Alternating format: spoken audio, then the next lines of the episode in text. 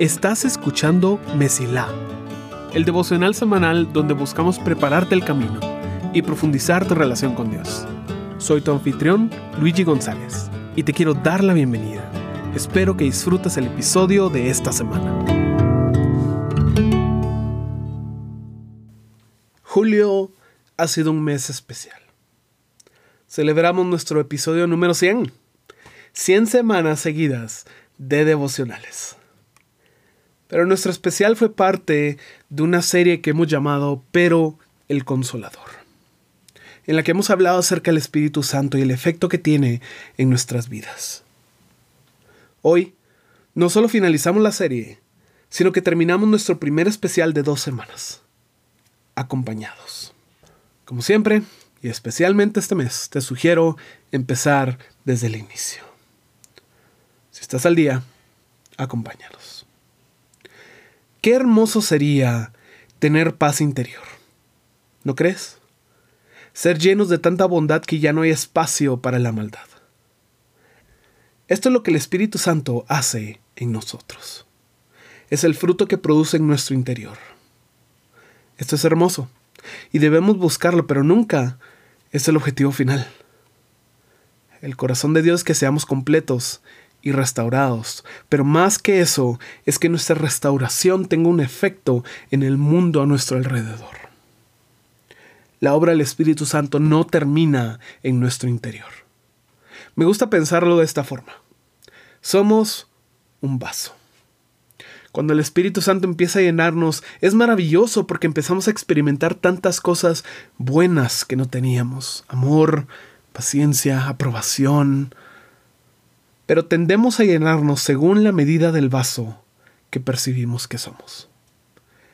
Creemos que tenemos una capacidad y que Dios quiere llenarnos a esa capacidad. ¿Para qué nos llenaría más? Generalmente nuestra hambre de Dios determina lo que percibimos que es nuestra capacidad. Luego pensamos que debemos ir y compartir con otros lo que tenemos que el servir a otros nos estamos vaciando y luego tenemos que ir con Dios para que nos vuelva a llenar. Esta es la forma en la que muchos viven su vida. Llenar al tope y vaciar. Llenar al tope y vaciar. Pero ese no es el diseño. No. Nosotros somos vasos que deben rebalsar. Hay cosas que Dios te da para ti y hay cosas que te da a ti para que fluyan desde ti hacia otros. El objetivo de esta vida es ser tan llenos, tan rendidos a la voluntad de Dios, a su pensar, a su corazón, que la gracia que recibimos, ese poder invisible, empieza a derramarse. No porque lo perdamos, sino porque está rebalsando. Porque ya no cabe en nuestro interior. Y ahí empiezan a ver otras personas que Dios está con nosotros. No es cuando has hecho el esfuerzo por no ser enojado, porque por un tiempo cualquiera puede hacerlo. No es cuando haces todo lo posible para servir cuando no tienes ganas, porque Dios no es necesario para que des esa milla extra. Es cuando las bendiciones en tu vida van más allá de la comprensión humana, que las personas empiezan a entender esto es real. Cuando otros empiezan a decir que sienten en ti una paz extraordinaria. Cuando notan que tú tienes una facilidad para amar. Es cuando piensan que la fe es tan fácil para ti. Es cuando tu capacidad de autocontrol va más allá de lo humano. Es cuando estás tan lleno de la aprobación de Dios que no tienes la necesidad de llamar la atención es cuando parecen fluir ríos de paciencia de ti, sin que te esfuerces. Simplemente nace algo en ti que otros notan. Cuando otros empiezan a decir, es que para ti es fácil, es que entiendes que algo está pasando en tu interior. Ese es el fruto, la señal de que en tu interior está ocurriendo algo sobrenatural, que tu corazón está siendo transformado de adentro hacia afuera. Ahí Ahí es cuando nos convertimos en un testimonio andando del poder de Dios. Cualquiera se puede esforzar para ser mejor persona, pero es solo a través del poder del Espíritu Santo que de veras personas son transformadas de adentro hacia afuera sin la necesidad de aparentar. El cristiano más maduro no es el que se tiene que decir, tengo que ser paciente, tengo que ser paciente, tengo que ser paciente. El cristiano maduro es el que ha pasado tanto tiempo rindiéndose a Dios que ser paciente ahora es su nuevo normal. ¿Y sabes qué es lo más increíble? Que esto no está limitado a carácter. Porque esa gracia que te permite mantener la calma de forma sobrenatural puede sanar la ansiedad de otros. Ese amor que hace que veas a otros a través de los ojos de Dios puede causar milagros inesperados. Esa fe que parece fluir de un lugar tan dentro es la misma que puede sanar enfermedades sin que tengas que orar. Lo mismo vimos con Jesús cuando tocaron su manto y fueron sanos. Lo vimos con Pedro cuando tocaron su sombra y fueron sanos. Lo vimos con Pablo cuando tocaban pañuelos que él había tocado y eran sanos. Este es el poder del Espíritu Santo, no por nosotros, y no está restringido a hacernos buenas personas. Es la obra del Espíritu Santo a través de ti para la edificación de otros.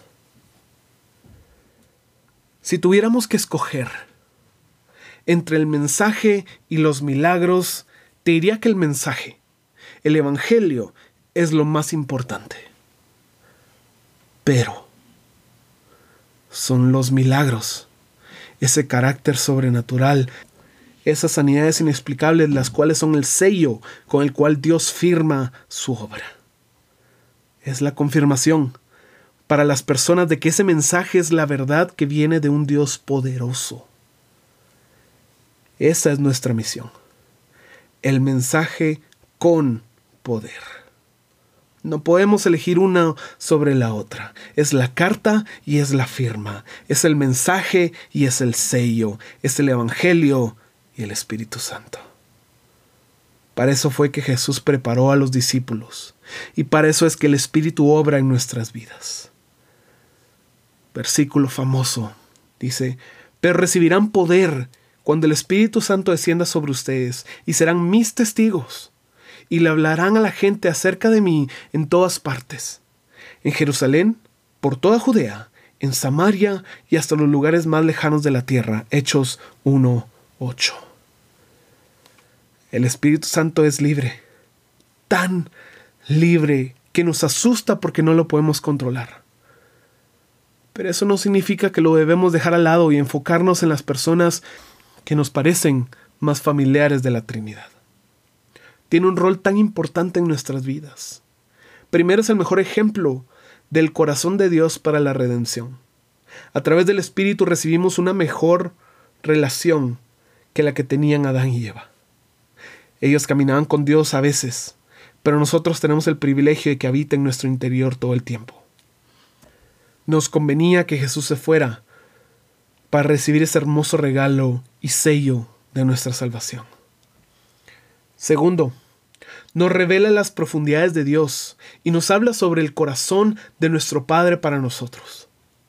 Lo vimos en el especial, cómo puede hablarnos a través de una historia y traer sanidad a nuestras vidas con sus palabras y la guía que nos provee. En el episodio anterior, vimos la obra del Espíritu Santo en nosotros para nuestro propio beneficio cómo nos transforma llenándonos de todo lo bueno a fin de que ya no haya espacio para lo malo. Que se trata de rendirnos a través del tiempo para desarrollar la madurez que tanto necesitamos. Pero la obra no termina en nuestro bienestar, sino que va más allá. Lo que el Espíritu hace en nosotros debe rebalsar, debe salir y tener un impacto en el mundo a nuestro alrededor. Se supone que le conviene no solo a nosotros, sino al mundo que Jesús se fuera y nos dejara a su espíritu. Imagínate eso. Lo que más les convenía a los que no creen es que estuviéramos nosotros con el Espíritu de Dios. recibimos poder. Pero no es un poder para que nosotros disfrutemos de la vida. Es un poder para que otros conozcan a Dios con mayor profundidad, mayor que todo lo que nuestros antepasados soñaron. Esto es lo que hace el Espíritu Santo sobre nuestras vidas. Para nuestro bien y para el bien de los que nos rodean. Esa es la maravilla de que Jesús se haya ido, porque nos lo dejó a nosotros. Nos dio la habilidad, la guía y el poder para llevar a cabo lo que Él empezó y participar en la reconciliación del mundo con Dios. Sí, ya no vivimos en el tiempo de Jesús, pero el consolador se quedó con nosotros y nos lleva de gloria en gloria. Deseo que las bendiciones del Espíritu Santo rebalsen en tu vida para el bien de los que te rodean y que tu camino se mantenga siempre despejado. Gracias por escuchar. Si este episodio fue de bendición para ti, puedes ayudarnos a crecer al compartir el devocional en redes y enviándolo a las personas que sientes que necesitan escucharlo. Gracias por ser parte de Mesila.